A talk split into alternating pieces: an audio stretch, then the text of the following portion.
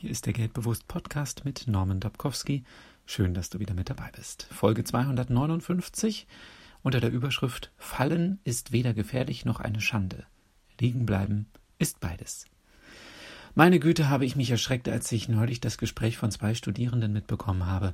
Sie unterhielten sich über ihre anvisierte Karriere und was notwendig ist, damit alles reibungslos läuft und am Ende ein Bilderbuchlebenslauf das Ergebnis ist. Alles minutiös geplant, mit wenig Risiko und guter Bezahlung. Ich möchte an dieser Stelle ein Zitat von Konrad Adenauer einbringen. Fallen ist weder gefährlich noch eine Schande. Liegen bleiben ist beides. Du darfst Dinge testen, du darfst deine Meinung ändern, du darfst in deinem Leben ganz unterschiedliche Berufe lernen und ausüben. Du darfst einen Lebenslauf mit Ecken und Kanten haben. Du darfst scheitern, du darfst Erfolge feiern, du darfst unzufrieden sein und die Veränderung suchen. Du darfst dich fragen, was du gut kannst, wie du mit deinem Wissen und deinen Fähigkeiten anderen Menschen maximal helfen kannst. Und du darfst dich fragen, wie du dich gut positionieren und vermarkten kannst, um finanziell zu profitieren. Manchmal habe ich den Eindruck, in der Schule fehlt ein Fach, in dem es um die Themen Mut, Selbstvertrauen, Risiko, Selbstverwirklichung und Vertrauen geht.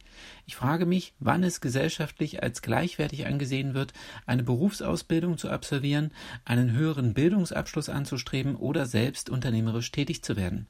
Ich frage mich, wann es normal sein wird, in seinem Leben zwischen diesen drei Bereichen mehrfach hin und her zu wechseln, aus welchen Gründen auch immer. Ich frage mich, wann Aufstehen nach Scheitern genauso honoriert wird wie Feiern nach Gelingen. Geld ist immer nur das Ergebnis und meistens, wenn etwas gelingt.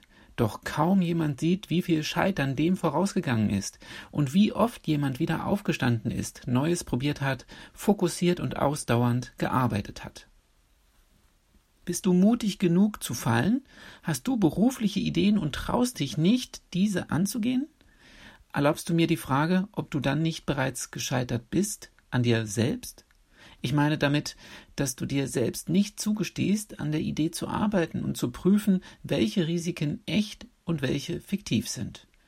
Wenn ich dich ein bisschen dazu ermutigen konnte, zu scheitern und wieder aufzustehen, dann freut mich das sehr. Ich wünsche dir eine erfolgreiche Woche.